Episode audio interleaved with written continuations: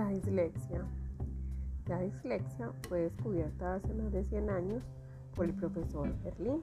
En este caso, la dislexia hace alusión a una dificultad específica del aprendizaje de la lectura con un origen neurobiológico. Esto quiere decir que hay un déficit en el componente fonológico del lenguaje que en este caso está relacionado con dificultades en habilidades tales como el deletreo, la escritura, la lectura La dislexia afecta significativamente al individuo durante toda su vida. Sin embargo, su impacto podría cambiar en determinadas etapas de la vida de la persona según los apoyos a los que se haya sometido.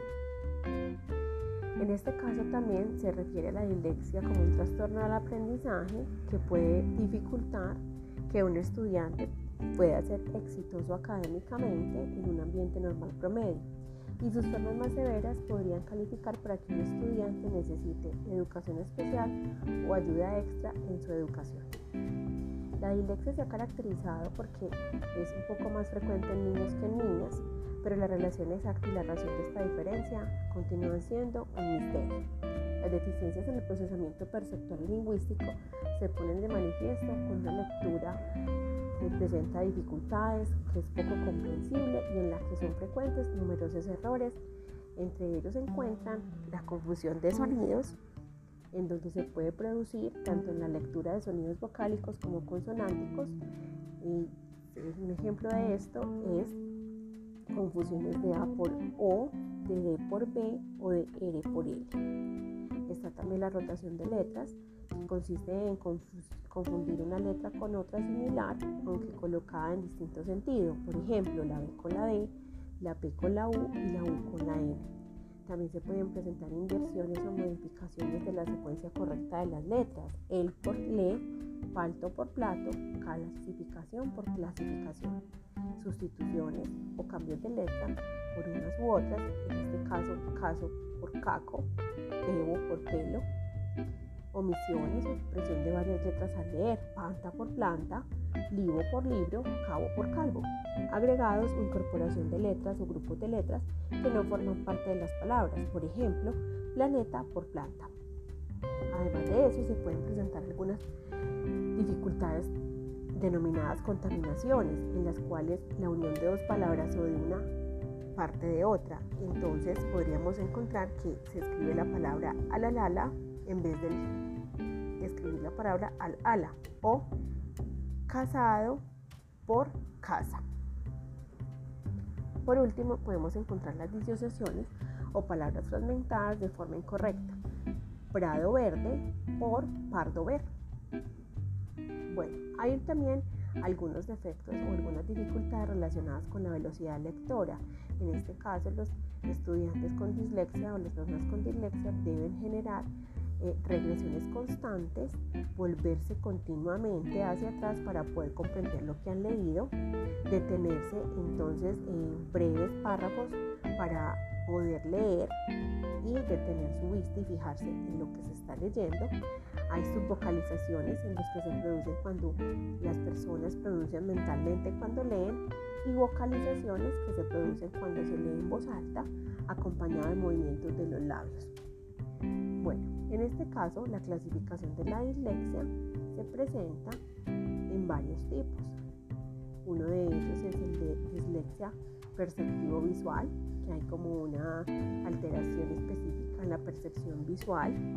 En este caso hay una imposibilidad de interpretar con precisión lo que se ve, una dislexia auditivo-lingüística, que es una alteración en la parte auditiva y verbal en donde la dificultad está en distinguir elementos aislados o discontinuos del lenguaje oral. También la dislexia mixta, que son las alteraciones perceptivo-visuales y audiolingüísticas que dificultan el acceso al significado de lo que se lee.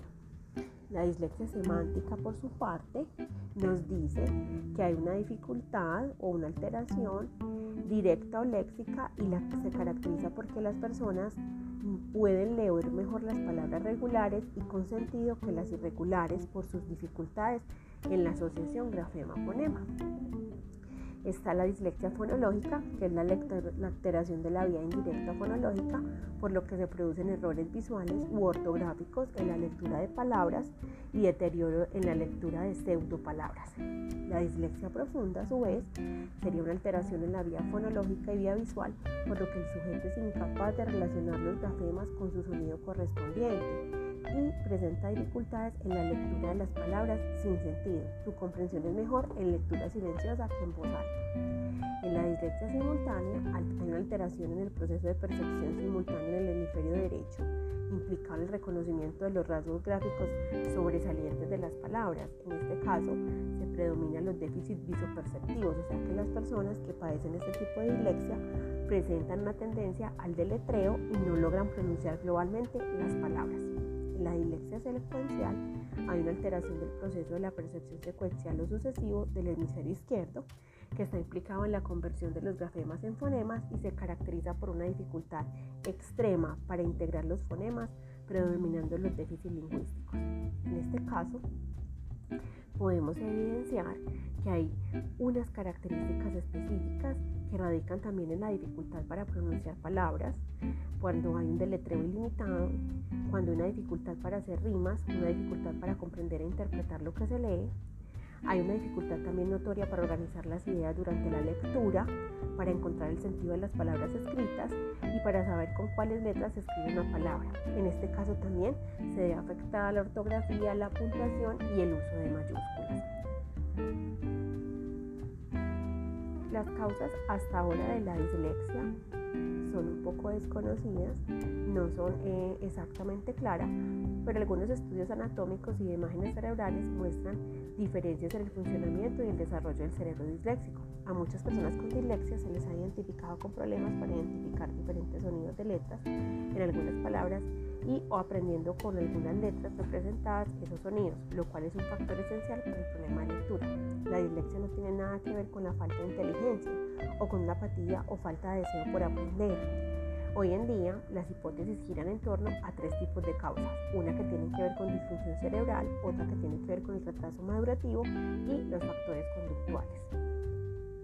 La teología entonces de la dislexia según la disfunción cerebral nos dice que afecta a la organización de las zonas cerebrales implicadas en el proceso lectoescritor y numérico, dando lugar a un déficit neuropsicológico que influye en la adquisición de habilidades y destrezas necesarias para aprender. En la etiología del retraso madurativo nos dice que el corte cerebral causa una demora en la adquisición de destrezas y habilidades implicadas en el proceso de aprendizaje lectoescritor, produciendo retrasos en las funciones sensoromotoras, verbales, visoperceptivas y conceptuales. Por último, los factores conductuales nos dicen que la dislexia se debe a factores en los que se sostiene que el aprendizaje de la lectura está sujeto a las mismas leyes de cualquier conducta, por lo que el origen de las dificultades estaría situado en un mal aprendizaje o en la falta de adquisición de habilidades o destrezas por situaciones de origen sociofamiliar o poco estimulantes con procesos instruccionales inadecuados.